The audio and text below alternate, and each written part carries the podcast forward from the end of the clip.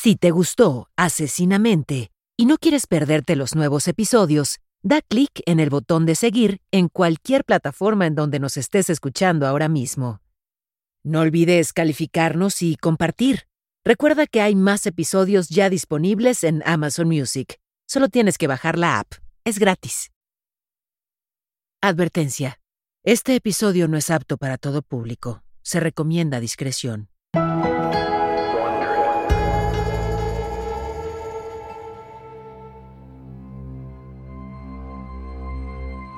Eran alrededor de las 8.30, una noche de septiembre de 1990. Una madre de tres hijos salió de su grupo de apoyo para pacientes con lupus en Colorado Springs, Colorado, y se dirigió al estacionamiento para regresar a casa. Una figura sombría, vestida con camuflaje y una máscara de esquí negra, esperaba en la penumbra por su víctima, mientras sostenía un antiguo revólver Colt 45. A ambos los envolvía la noche. El atacante se acercó y exigió el bolso de la mujer. La víctima intentó entregar su cartera al asaltante y le suplicó, Tómala, tómala. El asesino agarró el bolso y le disparó a quemarropa. La primera bala entró por un brazo, atravesó el pecho de la víctima y se alojó en el otro brazo. Mientras la víctima caía al suelo, se dio la vuelta sobre su estómago. El asesino le disparó de nuevo en la espalda. Pero fue la primera bala la que resultaría fatal. Y mientras Diane Hood, de 32 años, sangraba lentamente en el estacionamiento, su asesino se alejaba con sus pertenencias. Lo que solo dos personas sabían en ese momento era que esto no fue un robo que salió mal fue un asesinato premeditado.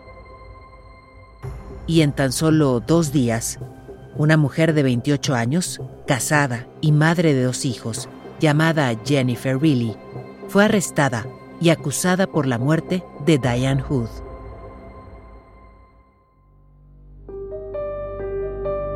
Cuando la noticia se conoció en la comunidad local, todos quedaron sorprendidos. Una amiga de Jennifer incluso escribió sobre eso en su blog Dijo, no podía aceptarlo, no podía creerlo. No. Jenny era demasiado inteligente, demasiado amable, demasiado normal. Es una forma muy interesante de expresarlo, demasiado normal. Lo que tal vez quiso decir es que para quienes la conocían, Jenny no mostraba signos de ser capaz de planear y cometer un asesinato. Todos querían saber y entender qué motivó a Jennifer Reilly a matar a Diane Hood, y el público y los medios no podían tener suficiente de esta historia, la cual rápidamente empezaron a llamar el asesinato de atracción fatal, pues comparaban las acciones de Jennifer con las del personaje de Glenn Close en la película del mismo nombre, Atracción Fatal. En la película, una mujer cree que la aventura que tuvo una noche con un hombre casado era algo más, y se vuelve vengativa y violenta cuando él la abandona. Pero, en el caso de Jennifer, tanto la prensa como el público se equivocaron. En este caso, lo que estaba sucediendo dentro de la mente de Jennifer Reilly aquella noche en que apretó el gatillo no era tan obvio. Entonces, ¿Jennifer Reilly cometió el asesinato porque quería eliminar a su competencia? ¿Estaba buscando algún tipo de venganza? O fue manipulada para matar a Diane Hood.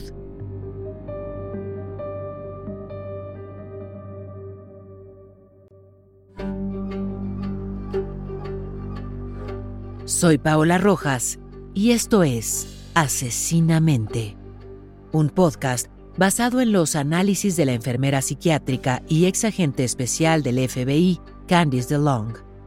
En esta serie, nos adentramos en lo más profundo y oscuro de la psique criminal. Acompáñame mientras exploramos la mente de los criminales más infames. Episodio con episodio, te relataré los casos más escalofriantes que han estremecido a la sociedad y dejaron una marca indeleble en la historia. Me sumerjo, junto contigo, en los perfiles psicológicos que han desconcertado a los expertos en una búsqueda por comprender sus patrones y motivaciones. Esto es Asesinamente. En este episodio, Jennifer Reilly y el asesinato de atracción fatal.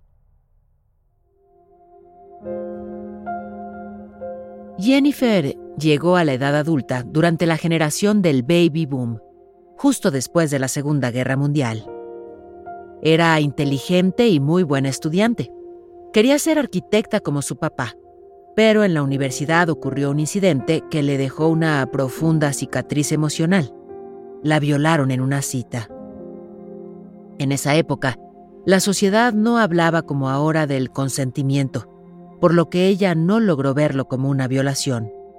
A lo mucho, lo que era un crimen se consideraba más bien una mala cita. Por eso Jennifer no se lo contó a nadie. Y sorprendentemente siguió saliendo con su agresor durante un año. Esto dice mucho sobre la débil autoestima de Jennifer y, en sus propias palabras, la relación comenzó un patrón que ella perpetuó. Siempre trataba de complacerlo, cambiaba por él, se sacrificaba constantemente por él. Sin embargo, poco después de terminar su relación, conoció a su esposo. Había completado tres años de la carrera de arquitectura y solo le faltaban dos para titularse. Pero él estaba en el ejército y su próxima asignación era en Alemania, por lo que le dio un ultimátum. Cásate conmigo ahora o nunca. Jennifer pensó que estaba haciendo lo que se esperaba de ella, casarse y prepararse para ser madre.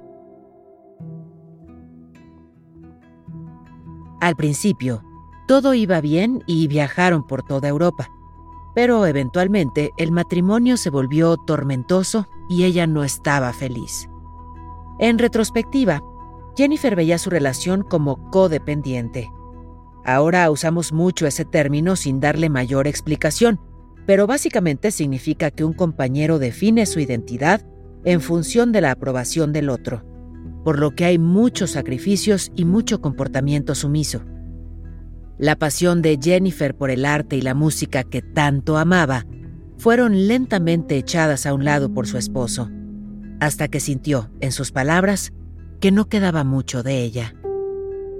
Fue esa situación lo que la llevó a tener una aventura, una aventura que no solo cambió el rumbo de su vida, sino el de muchas otras.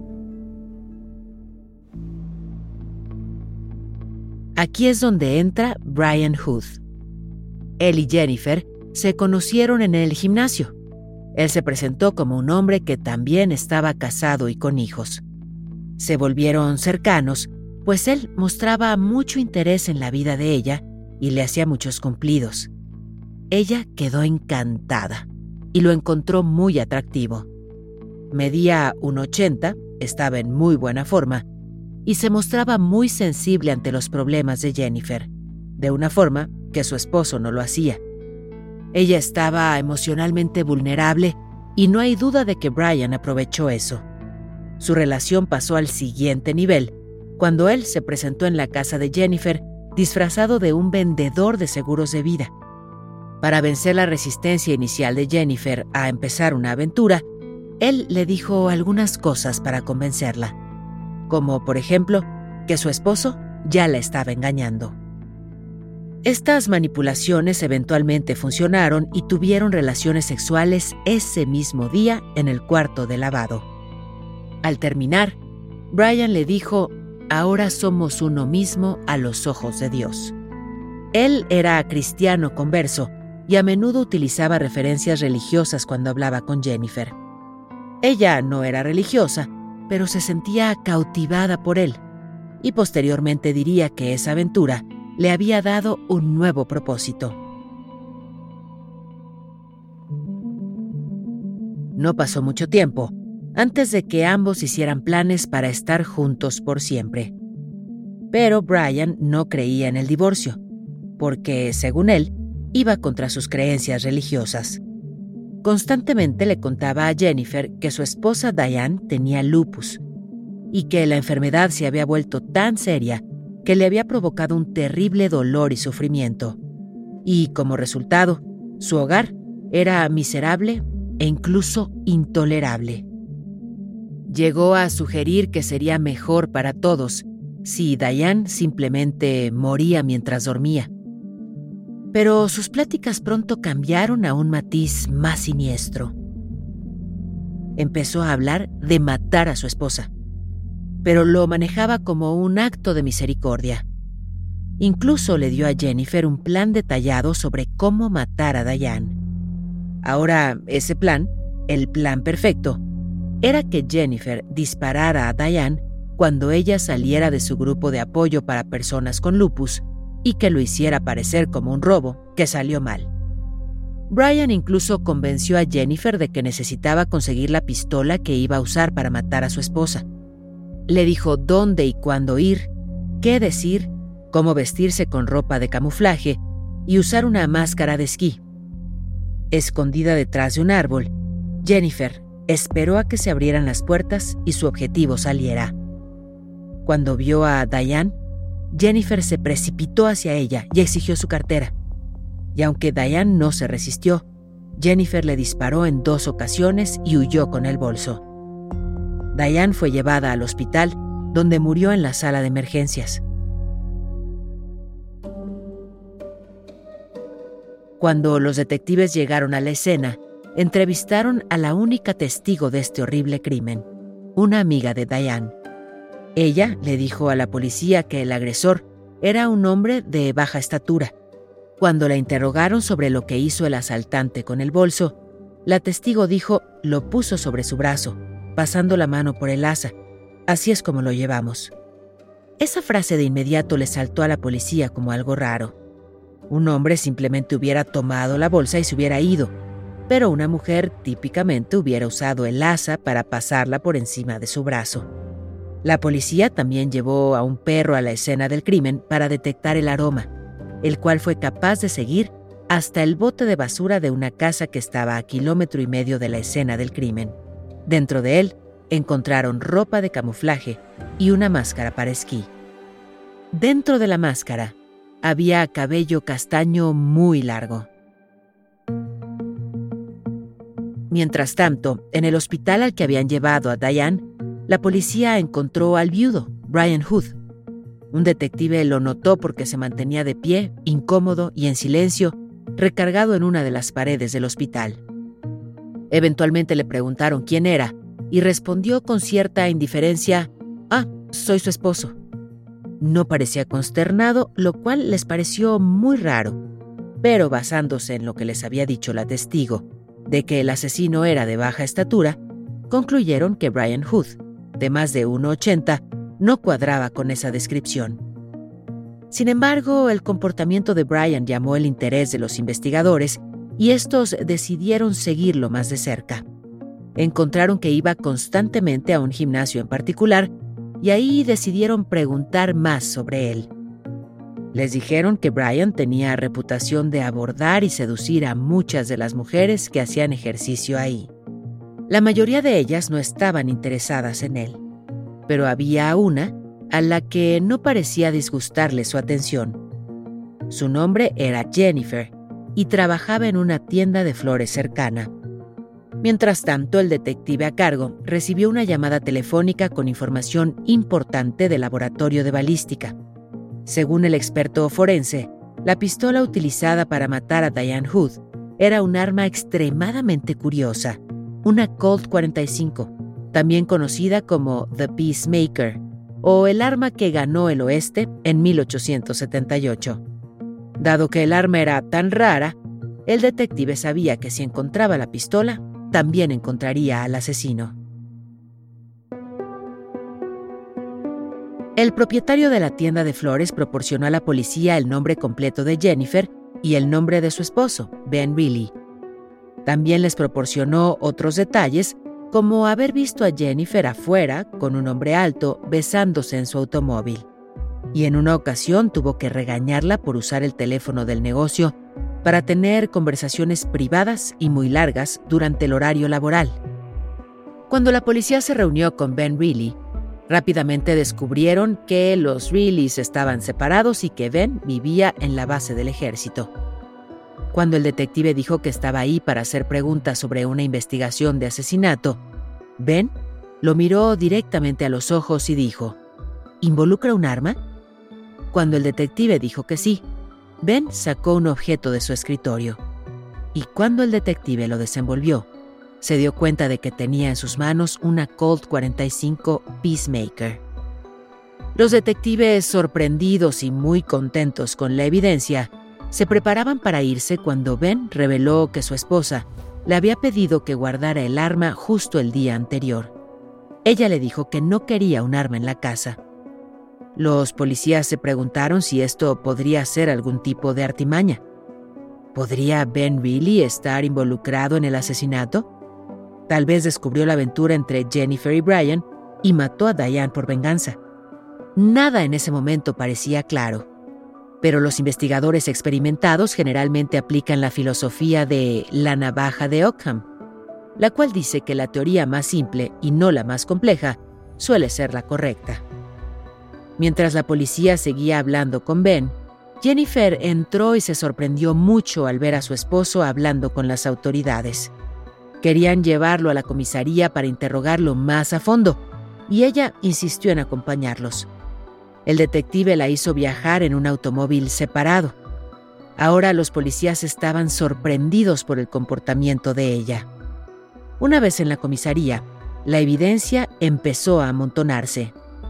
Ben Reilly identificó de mala gana que el uniforme de camuflaje era suyo, y muy pronto el laboratorio de balística logró emparejar la bala que mató a Diane Hood con las ranuras del arma rara de Ben. Rápidamente fue muy claro que Ben no estaba involucrado en el caso, y eso hacía a Jennifer la sospechosa principal. Ella fue arrestada e interrogada, pero se mantuvo callada. No confesó de inmediato negó todas las acusaciones, incluso las de conocer a Brian Hood.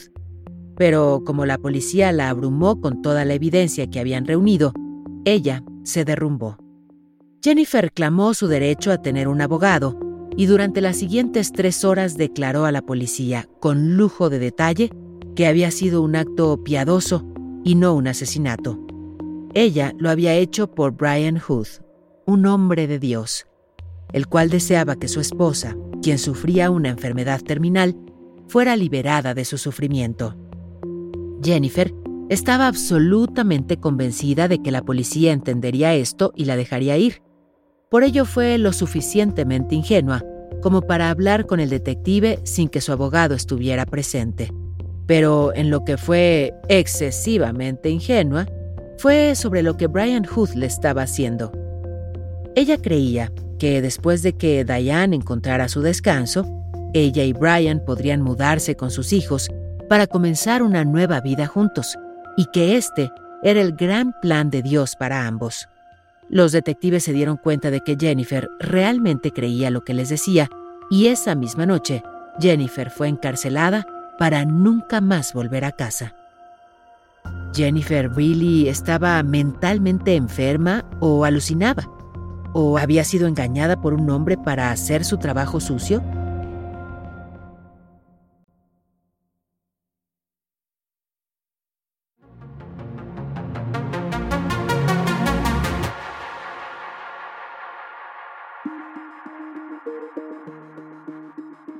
¿Por qué se considera a Jennifer Reilly una asesina improbable? En primer lugar, los hombres cometen la mayoría de los homicidios de mujeres, no otras mujeres. El 85% de los asesinatos son cometidos por hombres, solo el 15% por mujeres. Se considera que para las mujeres hay dos grandes motivadores de asesinato. El primero es el beneficio personal. ¿Qué significa esto? Si él muere, obtengo la casa, el seguro de vida, etc. Y luego está el amor. Las mujeres también matan por amor. El detective que trabajó en el caso declaró que él despreciaba a Jennifer porque creía que el impulso de asesinar a Diane estaba motivado por los celos y tenía un componente sexual. Pero hay quien opina que Jennifer mató por Brian, porque lo amaba. Él era su vida entera y ella quería estar con él. En su mente, la única manera de que esto pudiera pasar era que Diane estuviera muerta. Los asesinos se presentan en una de las tres maneras. En primer lugar está el grupo de sí, pero. Admiten lo que hicieron, pero ofrecen razones para justificar el asesinato. Muchos de ellos son sobrevivientes de abuso sexual infantil o violencia doméstica, al grado de que el público puede tener cierta comprensión, aunque eso no significa que tengan excusa para el asesinato. Simplemente es más fácil entender sus motivos. El segundo grupo son los negadores. Intentan convencer a los demás en contra de toda razón y evidencia disponible de que son inocentes. No todos mienten, pero claro, la mayoría sí lo hace. El tercer y más raro grupo son los asesinos que reconocen su culpa. No intentan justificar lo que hicieron. Muestran remordimiento y tienen un agudo entendimiento de lo que hicieron y por qué lo hicieron. Jennifer realmente ejemplifica este tercer grupo. Ella dijo que en todas sus relaciones con hombres era sumisa ante ellos. Es probable que Brian se diera cuenta de eso bastante rápido y lo aprovechó a su favor. Además, sabía que ella se sentía atrapada en su matrimonio sin amor y que estaba locamente enamorada de él. Fue muy paciente. Trabajó en desgastarla gradualmente. Lo hizo haciéndola sentir mejor consigo misma. Fue cálido cuando su esposo era distante. La apoyó, la halagó y luego, cuando sabía que ella estaba totalmente comprometida, le dijo que había tenido una revelación. Según Jennifer, él la convenció de que ella era un ángel enviado por Dios para ayudarlo en esto, y que Dios había declarado que Jennifer debía matar a Diane y que cuando Diane estuviera en el cielo, ella se podría divorciar de Ben y entonces estarían juntos. Y todo esto provenía de la visión divina de Brian. Así que Jennifer racionalizó que, dado que Dios decía que estaba bien, ella asesinaría a la esposa de su amante. Brian la convenció de que la policía nunca sospecharía de ellos porque los agentes eran estúpidos y no los descubrirían. Todo ese plan suena muy poco creíble, pero ella estaba cegada por el amor. Si pensamos en cómo Brian manipuló a Jennifer, podemos compararlo a la analogía de la rana hirviendo. Si pones una rana en una olla de agua hirviendo, saltará de inmediato. Pero si pones la rana en agua fría y lentamente empiezas a calentarla, la rana no se dará cuenta del aumento gradual de la temperatura y por lo tanto no percibirá el peligro inminente. Es básicamente lo que le sucedió a Jennifer. Brian la cocinó de esta forma, gradual e imperceptiblemente. Así que ella no se dio cuenta de que estaba siendo manipulada por un psicópata narcisista. Cuando le preguntaron a Jennifer si alguna vez le dijo a Brian, no voy a matar a tu esposa, ella dijo que sí, y que él enfureció y golpeó el volante tan fuerte que la asustó. La mayoría de las mujeres se habrían alejado de eso, pero ella ya estaba bajo su control. Para cada depredador hay una víctima perfecta. Brian no era un depredador motivado sexualmente. Tenía una agenda para encontrar a alguien que matara a su esposa.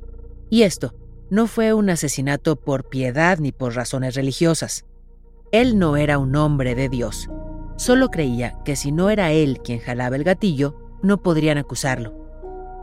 Los investigadores descubrieron posteriormente que él le había pedido a dos de sus compañeros de golf si podían matar a su esposa. Después de estos dos intentos ridículos, cambió su modo de operar. Decidió que usaría a Jennifer para el asesinato. Era su plan, y él creía, como la mayoría de los psicópatas narcisistas, que el plan no fallaría. Brian sabía que Jennifer había sido arrestada y no le importó. Se había acercado a ella solo para que hiciera lo que él quería. Y ahora que el trabajo estaba hecho, todo lo que tenía que hacer era seguir mintiendo. Si realmente hubiera amado a Jennifer, hubiera dicho, la amo, la aconsejé mal, pero no lo hizo. Por cierto, cuando un detective habló con el doctor de Diane, Él dijo que ella no tenía un caso de lupus severo, ni siquiera estaba cerca de la muerte, y su enfermedad estaba bajo control. Pensándolo bien, si ella hubiera estado cercana a la muerte, Brian simplemente pudo haber esperado, pero él estaba cansado de ella y quería sacarla de su vida. Jennifer no es una psicópata. Brian sí lo es. Jennifer tenía lo que es conocido como desorden de personalidad dependiente. Este es uno de los seis diagnósticos originales de desorden de personalidad. Es una combinación de genética, experiencias de vida y paranoia. Quienes viven con esta condición creen que tienen una sola persona para amar en su vida y que dependen de esa persona para todo, que no pueden sobrevivir sin ella. Los problemas de amor parten de un profundo miedo al abandono. No pueden vivir por sí mismos. Para el momento en que Jennifer fue violada por su primer novio y después se quedó junto a él, este trastorno estaba firmemente establecido. Ella necesitaba a alguien tan desesperadamente que se conformaría con un violador. Jennifer declaró tener una autoestima muy baja o prácticamente nula. Su rasgo más fuerte era que necesitaba que un hombre la amara. Cuando una persona tiene un trastorno de personalidad dependiente y baja autoestima, prácticamente acepta a cualquiera. Antes de conocer a Brian, Jennifer sí consultó a un médico. Él quería recetarle medicamentos para su depresión, pero ella decidió no tomarlos y optó por hacer ejercicio. Jennifer estaba clínicamente deprimida, atrapada con dos hijos pequeños, pero lo que realmente la atrapaba era su personalidad dependiente. Las personas con personalidades dependientes se aferran a la otra persona en la relación. Jennifer dependía de Ben para el afecto, pero cuando nacieron sus dos hijas, su relación comenzó a deteriorarse. Ella declaró, creía que si perdía a Ben, nadie me volvería a amar jamás. Era como un pájaro en una jaula, y la jaula era su trastorno de personalidad. De haber sido diagnosticada, pudo haber recibido tratamiento y terapia, pero no sabía que algo andaba mal con ella. Cuando llegó el momento de matar a Diane, declaró que no sentía ninguna emoción hacia su víctima. Para el momento del asesinato, describió que se sentía como si estuviera en piloto automático, como entumecida. Muchas mujeres que matan por amor han declarado sentirse entumecidas o movidas por sus emociones sin poder resistirse. ¿Es eso cierto? No, no al 100% pero lo podemos ver como algo posible, como si la parte emocional del cerebro se apagara. Cuando una persona normalmente compasiva está bajo un nivel de estrés intenso al realizar un acto violento que no está en su naturaleza, se puede sentir como si realmente no estuviera pasando, como si fuera un sueño. Jennifer asesinó a Diane porque era una mujer muy, muy desesperada y haría lo que fuera para mantener a Brian en su vida. Si no mataba a Diane por Brian, perdería su única esperanza de un futuro amoroso. Mientras Jennifer describía que el asesinato había sido un plan de Dios, también decía que si Dios no hubiera querido que pasara, le hubiera mandado una señal de que no siguiera adelante, como que su carro se hubiera descompuesto, por ejemplo. Y cuando contaba esto, ella no solo lloraba, también temblaba. Esta reacción es común entre víctimas y perpetradores. Mientras recuerdan los intensos momentos del evento y salen a relucir los recuerdos que habían guardado, son incapaces de continuar porque se ven sobrecogidos por la emoción. Están de vuelta en el momento. Y ese es un tipo de emoción que no se suele ver en un psicópata. Había suficiente evidencia para condenar tanto a Brian Hood como a Jennifer Reilly de asesinato en el caso de Diane Hood. Fueron juzgados por separado y Jennifer tuvo dos juicios. Mientras que Jennifer alegaba inocencia por demencia, el primer juicio determinó que ella estaba justamente demente. Pero la palabra demente es un término legal, no clínico. y legalmente significa que la acusada no tenía conciencia para dividir lo correcto de lo incorrecto en el momento en que cometía el crimen. Eso es muy difícil de probar para la defensa, y aunque es usado a menudo por los abogados, solo es efectiva aproximadamente en el 2% de las situaciones. Y en esos casos, el defendido tiene un largo historial de enfermedades mentales. Jennifer Reilly no tenía ningún historial de enfermedad mental, ni siquiera de abuso, por lo que esa estrategia de defensa no funcionó. Así que hubo otro juicio. En este, su abogado intentó convencer al jurado de que Brian Hood le había lavado el cerebro, pero las defensas de lavado de cerebro raramente funcionan. El experto Robert J. Lifton dice que para que una persona sea considerada con lavado de cerebro, ese individuo debe ser aislado, degradado y obligado a realizar tareas repetitivas para poder aprender nuevos valores.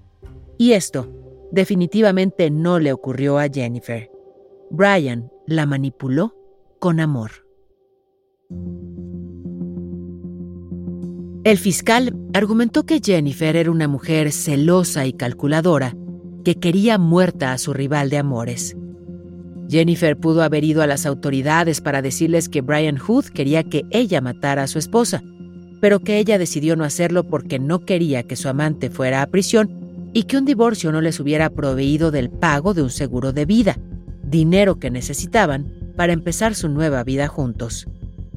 Cuando su abogado llevó este caso al jurado, argumentó que esta triste y solitaria ama de casa, manipulada por un psicópata, sí había jalado el gatillo. Pero Brian Hood tenía el control total sobre Jennifer Reilly y, metafóricamente, él había puesto esa arma en su mano. Jennifer podía verse a sí misma como una víctima, pero no estaba exenta de culpa. Ella nunca pidió una exoneración ni buscó aceptación, simplemente quería que la entendieran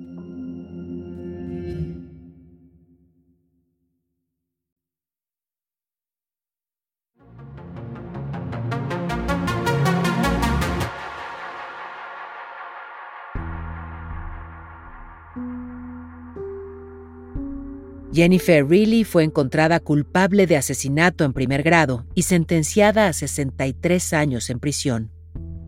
Eventualmente, el gobernador de Colorado conmutó su sentencia a 32 años, lo que la volvió elegible para libertad condicional. Brian fue condenado por conspirar para cometer un asesinato y fue condenado a 37 años. El jurado pensó que, como él no había jalado el gatillo, no era tan culpable como Jennifer. Escapó de prisión, pero eventualmente fue recapturado y puesto nuevamente en confinamiento. Esto le quitó toda posibilidad de libertad condicional, por lo que tendría que cumplir los 37 años de condena. Cuando le preguntaron a Jennifer, ¿qué le dirías a Diane Hood si tuvieras la oportunidad? Ella solo dijo que, felizmente, cambiaría de posición con Diane Hood en un instante si pudiera hacerlo. También reconoció lo superficial que era esa declaración, lo vacía que era. Por supuesto que no podría cambiar de lugar con Diane, pero luego dijo algo mucho más emocional y reflexivo. Un consejo que suele darle a otras jóvenes cuando tiene la oportunidad. No les digo que estoy aquí por asesinato, les digo que estoy aquí porque no pude manejar mi vida. Solo somos tan enfermos como nuestros secretos. Pide consejos a alguien más. Invita a alguien a tu drama. Si hubiera invitado a una persona, a una sola, esto no habría sucedido. Es fácil sentir empatía por Jennifer, pero no significa que debamos perder la empatía por Diane y su familia. Lo que Jennifer hizo fue espantoso Deberíamos sentir empatía por cualquier persona que haya nacido con un trastorno de personalidad. En el caso de Jennifer, eso la mandó a 63 años de prisión. Fue arrastrada por un depredador encantador y atractivo. Esto no significa que no debería ser condenada y castigada. Simplemente es fácil sentir empatía por alguien que se enamora profundamente de una persona con planes ocultos. Después de más de dos décadas de reflexión y de hacerse preguntas sobre las decisiones que tuvo en su vida, como casarse con su esposo debido a un ultimátum, y siempre poner las necesidades de los demás por encima de las suyas, Jennifer comprendió que si hubiera sabido cómo tener relaciones amorosas, si hubiera aprendido a creer en sí misma, no habría sido susceptible a las manipulaciones de un estafador. En 2014, mientras estaba en prisión, a Jennifer le diagnosticaron cáncer de páncreas. Ese año hizo repetidas solicitudes de libertad condicional que le fueron negadas. Un partidario poco probable de su liberación fue uno de los tres hijos de Diane y Brian Hood. Citando sus creencias como un devoto cristiano, él perdonó tanto a Jennifer como a Brian por el asesinato de su madre. En diciembre de 2017, a Jennifer se le concedió finalmente la libertad condicional y fue liberada. Vivía en una casa de transición. Se le permitía conducir un automóvil y trabajar para un grupo local que ayudaba a otros exconvictos en libertad condicional a reintegrarse en la sociedad. Pero su libertad fue efímera. El 24 de marzo de 2018, aproximadamente tres meses después de salir de prisión, Jennifer Reilly murió de cáncer a los 55 años de edad.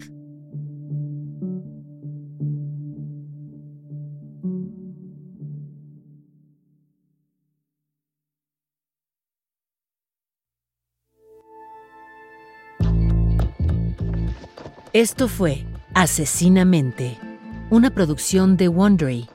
Gracias por escuchar. Asesinamente está disponible donde sea que escuches tus podcasts.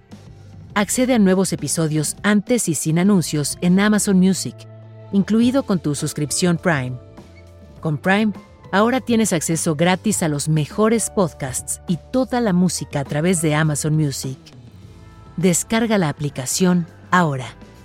Esto fue Asesinamente, un podcast en el que nos sumergimos en las mentes oscuras y retorcidas de algunos de los criminales más notorios de la historia y descubrimos lo que hay detrás de sus comportamientos y motivaciones. Asesinamente es conducido por mí, Paola Rojas, y producido por Exile Content Studio. Coordinadora de producción Verónica Hernández. La traducción y localización es de Kraken Comunicación y Mario Conde. Supervisión de traducción Álvaro Céspedes. La grabación estuvo a cargo de Pedro Aguirre en los estudios de Exile Content. El diseño sonoro es de Hugo Mendoza y Gonzalo Messi. Producción ejecutiva de Carmen Graterol e Isaac Lee. Daniel Batista dirige el área de audio en Exile Content Studio. The Wondery, la producción es de Carlota Aparicio y la producción ejecutiva es de Sarah Barrett, Jessica Radburn y Marshall Louis.